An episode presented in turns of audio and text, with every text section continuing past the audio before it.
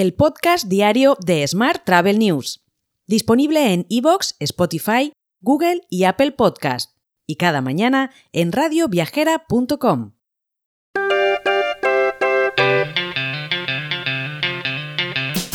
Saludos y bienvenidos, bienvenidas un día más al podcast de Smart Travel News.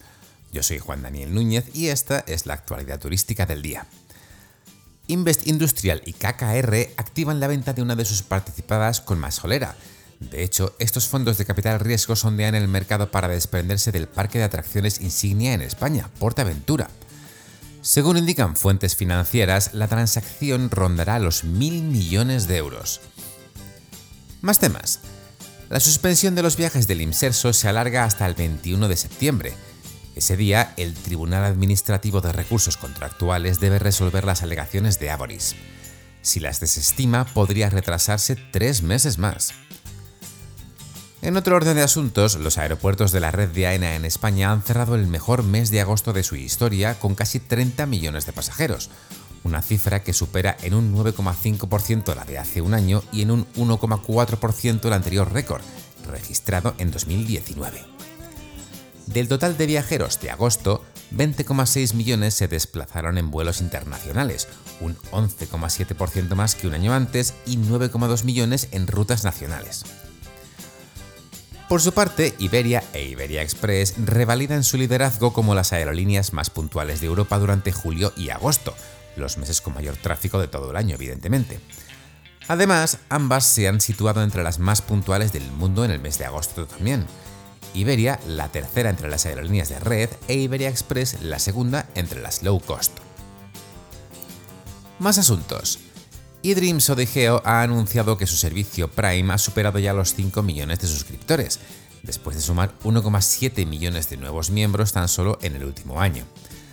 Esto lo convierte en el programa de suscripción de más rápido crecimiento a nivel mundial. Por su parte, Uber ha anunciado que será uno de los patrocinadores oficiales de la 24 entrega anual de los Latin Grammy Awards, que por primera vez se celebrará fuera de los Estados Unidos. Es más, el evento tendrá lugar en Sevilla el 16 de noviembre.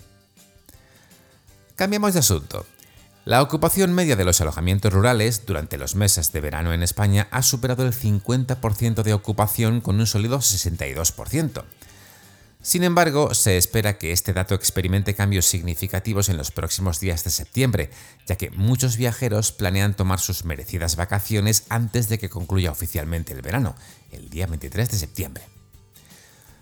Hoy también te cuento que el proyecto de AENA para instalar 836 puntos de recarga en 37 aeropuertos españoles concretamente 60 cargadores simples y otros casi 400 dobles, recibirá 4 millones de euros de financiación europea con el fin de ampliar la infraestructura de la red de repostaje de combustibles alternativos a lo largo de la red transeuropea de transporte.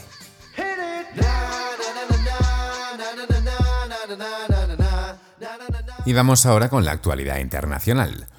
WeGo, un mercado de viajes online para Oriente Medio y el norte de África, ha adquirido TravelStop, una plataforma para gestionar viajes y gastos de negocio.